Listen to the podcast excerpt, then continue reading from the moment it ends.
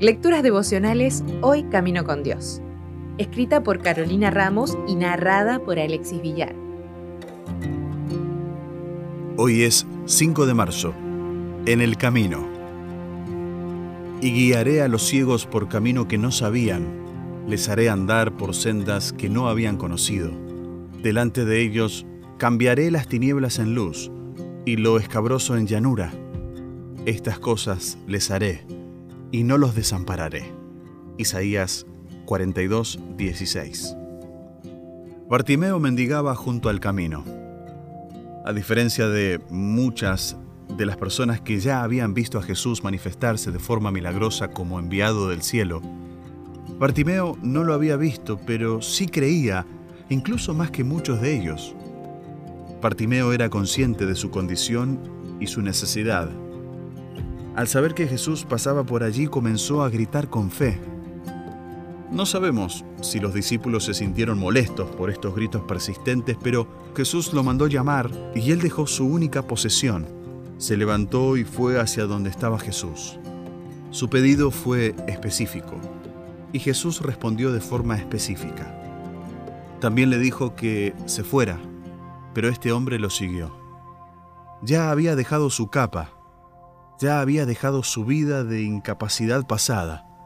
No tenía nada que perder. Acababa de ganarlo todo. Antes mendigaba junto al camino, ahora Jesús lo había puesto en el camino. A Bartimeo lo había salvado mucho más que un grito y Jesús le había devuelto mucho más que la vista.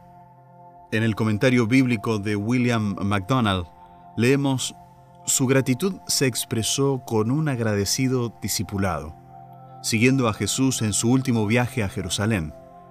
Tuvo que haber alentado el corazón del Señor encontrar una fe así en Jericó, mientras seguía su camino a la cruz.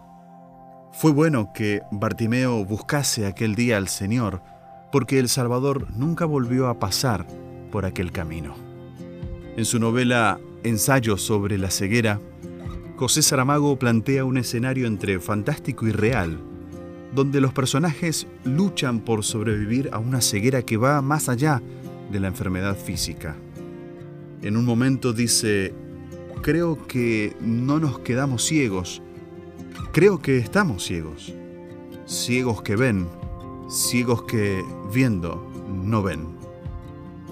Sería muy triste que con toda la luz que hemos recibido, sigamos en nuestra condición de perdidos o ciegos espirituales.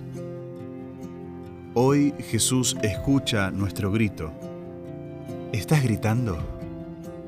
Nos saca del borde del camino y nos pone en el medio del camino. Aprovechemos esta oportunidad. Jesús está pasando hoy. Si desea obtener más materiales como este, ingrese a editorialaces.com.